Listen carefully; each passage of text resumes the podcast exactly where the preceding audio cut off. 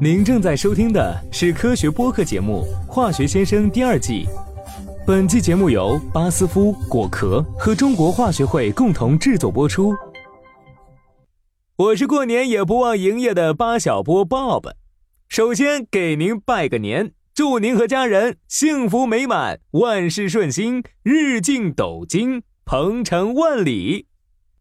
逢年过节，到处喜气洋洋。身为化工汪的 Bob 也是相当骄傲的，因为大家津津乐道的很多节庆元素都少不了化学作用。今天我们就来说道说道。中国人的春节总少不了各色美食，无论是焦香扑鼻的烤鸭、烤肉，还是金黄诱人的炸春卷、煎饺子，都离不开美拉德反应的加持。美拉德反应是一种广泛应用于食品工业的非酶褐变反应，它指的是在烹饪过程中的还原糖与食材中的氨基酸发生了一系列复杂的反应，在反应的过程中生成并释放了成百上千个有不同气味的中间体分子及棕黑色的大分子物质，为食品提供了宜人可口的风味和诱人的色泽。中国菜谱中那些看似玄妙的少许、适量、慢炖、爆炒背后，或许就蕴含了影响美拉德反应的重要条件。而做菜不好吃的朋友，别再让动手能力背锅了，可能真的是咱们化学不好。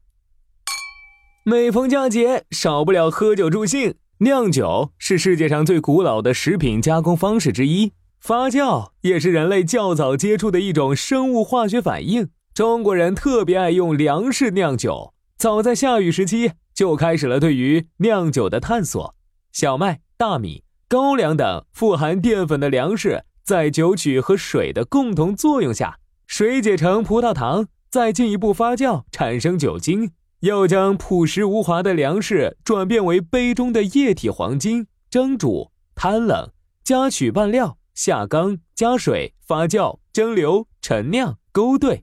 这每一步都马虎不得，老祖宗留下的哪里仅是一纸秘方？这分明是对科学严谨的研究精神呀！小时候过年，除了红包，最期待的就是放烟火。零点刚刚过，朵朵礼花就争相在夜空中绽放。即使被吓得捂紧耳朵，冻得直跺脚，也不想错过此般美景。烟花君出身正统。老祖宗是鼎鼎大名的四大发明之一——黑火药，为长生不老丹的嫡系传人。然而，我们今天看到的五彩烟花早已不是一硫二硝三木炭这熟悉的配方。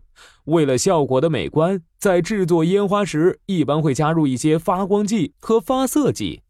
发光剂原理为金属镁或金属铝的粉末氧化，当这些金属燃烧时，会发出强光。及热能发色剂则是一些金属化合物，每种金属元素都有其个别的光谱。当金属离子被燃烧时，便发放出独特的火焰颜色。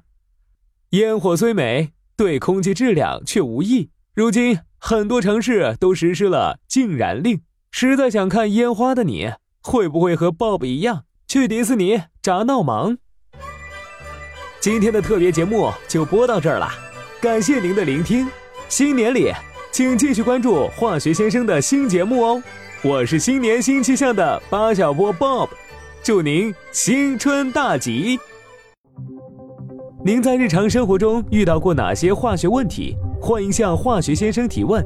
您可以关注巴斯夫果壳或中国化学会的官微并留言，或发邮件至 social media at basf dot com。BASF We create chemistry.